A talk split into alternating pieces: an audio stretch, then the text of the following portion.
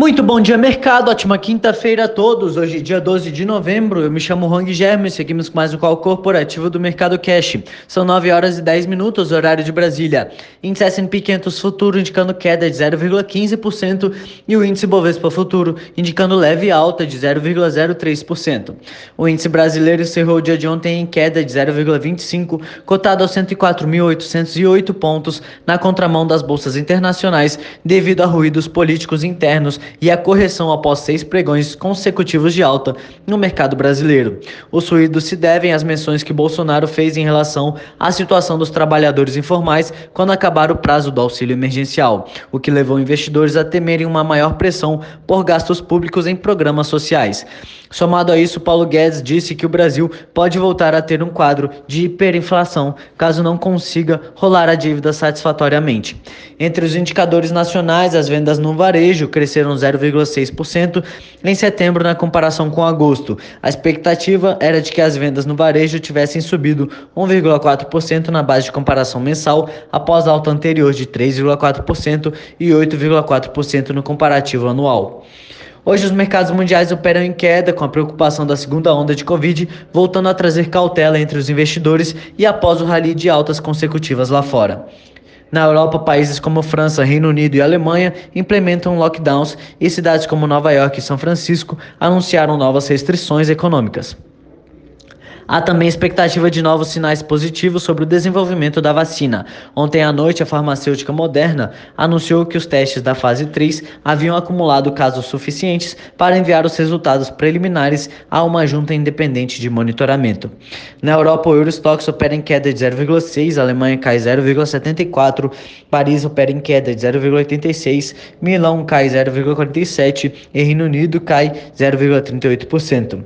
O movimento na Europa ocorre apesar apesar de dados preliminares indicarem uma alta recorde de 15,5% da economia do Reino Unido no terceiro trimestre, que permanece 9,7% inferior ao seu nível em dezembro do ano passado. O mercado asiático teve tendência de queda, com o mercado calibrando o otimismo sobre o potencial de vacinas, e o índice de Xangai fechou em queda de 0,11, Hong Kong operou, fechou em queda de 0,22 e Tóquio fechou em alta de 0,68%. No Brasil, menos de 48 horas após ter suspendido os testes com a vacina chinesa Coronavac, produzida pela Sinovac, devido a um evento adverso grave, a Anvisa voltou a liberá-los. Entre as commodities, os contratos futuros do minério de ferro negociados na Bolsa de Dalian fecharam em alta de 0,18% a 126,09 dólares.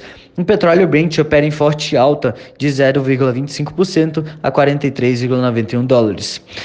No cenário corporativo, temos notícias da Via Varejo, em que a Via Varejo registrou lucro líquido contábil de 590 milhões de reais no terceiro trimestre deste ano, revertendo prejuízo de 346 milhões apurado no mesmo período do ano passado. O resultado não recorrente teve lucro de 490 milhões ante o prejuízo de 138 milhões na mesma base de comparação. O EBITDA da Via Varejo entre julho e setembro ficou em 1,1 bilhão de reais ante resultado negativo de 97 milhões de um ano antes. No critério ajustado, o indicador somou 1,19 milhões, um crescimento de 443,6% ante os 220 milhões no terceiro trimestre do ano passado. A margem EBITDA ajustada saiu de 3,9% no ano passado para 15,3% este ano. A melhora significativa da performance foi resultado da excepcional venda do canal online, da evolução das vendas nas lojas físicas e das adoções de, e das ações de redução de despesas fixas e variáveis, refletindo ganhos de alavancagem operacional, afirmou a empresa em comentário. A receita líquida da empresa no terceiro trimestre somou 7,8 bilhões de reais, um avanço de 37,3% ante o mesmo período do ano passado. O resultado financeiro líquido da Via Varejo no trimestre ficou negativo em 107 milhões, uma melhora de 55,4% em relação ao terceiro trimestre de 2019. A companhia encerrou setembro de 2020 com caixa líquido de 3,3 bilhões de reais ante uma posição de 2,9 bilhões em junho. A dívida financeira da Via Varejo fechou o trimestre em 4,5 bilhões de reais, praticamente estável em relação a junho. Marfrig, a Marfrig viu seu lucro líquido, uh, seu lucro crescer quase sete vezes no terceiro trimestre, chegando a 674 milhões. No mesmo período de 2019, o lucro foi de 100 milhões de reais. Ajudou no resultado da companhia a alta das exportações para mercados como China, Hong Kong e Estados Unidos, além da desvalorização do real frente ao dólar. Enquanto isso, o EBITDA ajustado ficou em 2,2 bilhões de reais, um crescimento de 47% ano contra ano. Já a receita líquida foi de 4,8 bilhões de reais entre julho e setembro, uma alta de 26,3% na comparação anual, sendo que as exportações responderam por 62% das receitas totais. JBS. A JBS fechou o terceiro trimestre deste ano com lucro líquido de 3,1 bilhões de reais, quase nove vezes acima na comparação com o igual período do ano passado, quando teve lucro de 356 milhões. A receita líquida da companhia foi de 70,1 bilhões de reais, uma alta de 34,3%, e a geração de caixa livre subiu 36,9% frente ao ano anterior e chegou a 5,2 bilhões. O EBITDA ajustado foi de 7,99 bilhões de reais, uma alta de 35% na base anual, mas baixa de 24,6% na base sequencial. A JBS afirmou que a divisão brasileira de alimentos processados, Seara, viu o EBITDA ajustado subir 55,4%, enquanto as operações com carne suína e de frangos nos Estados Unidos registraram saltos de 64,7% e 48,9%, respectivamente apoiados na desvalorização do real ante o dólar. A companhia disse que o resultado da Seara deve-se ao aumento de 4,4% no volume vendido e o aumento no preço médio dos produtos de 19,7% ante o terceiro trimestre do ano passado. Eletrobras. A Eletrobras registrou lucro líquido atribuível aos sócios controladores de 84,9 milhões de reais no terceiro trimestre deste, de, deste ano, queda de 7,7 vezes ou baixa de 87% frente aos 651 milhões no mesmo período do ano passado, principalmente por conta da queda da receita de geração. A receita operacional líquida teve alta, leve alta de 1,5%, passando de 7,3 bilhões de reais no terceiro trimestre uh, para 7,4 bilhões de reais com efeito positivo da receita de transmissão. O EBITDA totalizou 1,9 bilhão de reais, uma queda de 29% sobre o EBITDA de 2,7 bilhões em igual período do ano passado. Ainda em destaque no radar da companhia, o apagão que atingiu Amapá provocou uma reação no Congresso Nacional contra a privatização da Eletrobras e de outras empresas do setor, do setor elétrico.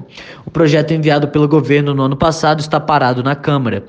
O, o Planalto discutiu uma estratégia para encaminhar a votação pelo Senado, mas a possibilidade enfrenta entraves técnicos. Sem a privatização, parlamentares cobram uma fiscalização maior das empresas de geração e distribuição de energia para evitar novos desastres. A subestação danificada é operada pelas concessionárias Linhas de Macapá Transmissoras de Energia e essa concessão pertencia à espanhola Isolux, que entrou em recuperação judicial e hoje se chama Gemini Energy. A Gemini detém 85,04% de participação na linha e 14,9% são da Superintendência do Desenvolvimento da Amazônia, autarquia federal vinculada ao Ministério do Desenvolvimento Regional. Em crítica às privatizações, parlamentares usaram o episódio para dizer que a entrada da iniciativa privada no setor não resolve problemas. A reação do Congresso ficou exposta durante a reunião da Comissão Mista da Covid-19, formada para fiscalizar as ações do governo durante a pandemia. CCR. A CCR teve forte queda no lucro ajustado do terceiro trimestre de 71,9%, chegando a 93,3 milhões de reais entre julho e setembro. Impactou a companhia alta do dólar e maiores despesas com depreciação de ativos perto do fim da concessão.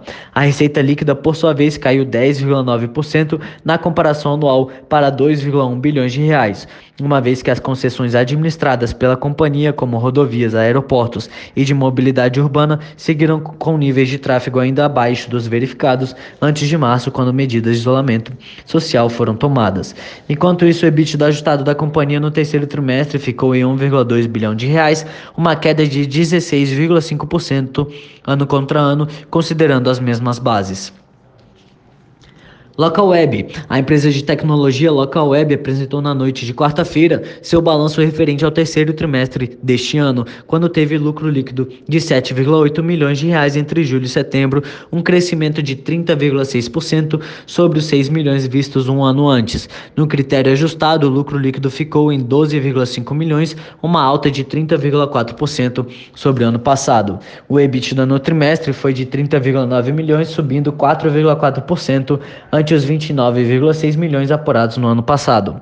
A margem percentual, a margem EBITDA do período foi de 24,4%, queda de 4,6 pontos percentuais. E em termos ajustados, o EBITDA foi de 35,8 milhões, uma alta de 17,9% sobre julho a setembro do ano passado.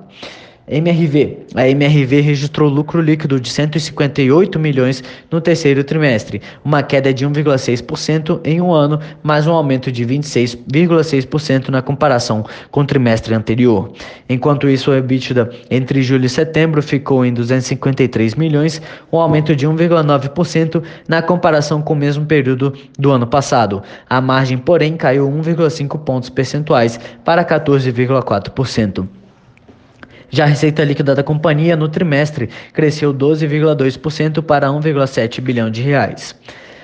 Grupo Mateus. O Grupo Mateus teve lucro líquido de 236 milhões de reais entre julho e setembro deste ano, uma alta de 64,6% frente igual ao período de 2019, quando lucrou 143 milhões de reais.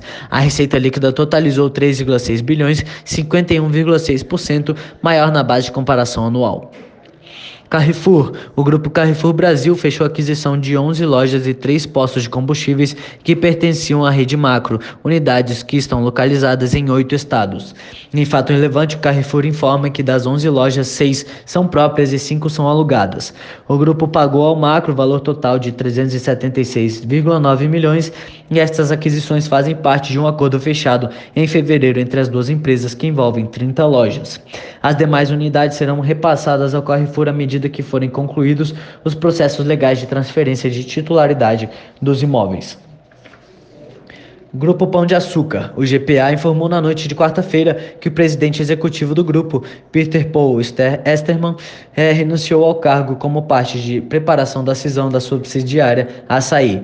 Christopher Hidalgo, atual diretor financeiro, acumulará interinamente a posição de presidente executivo. Por hora, as situações principais notícias. Desejo a todos um excelente dia e ótimos negócios. Um forte abraço.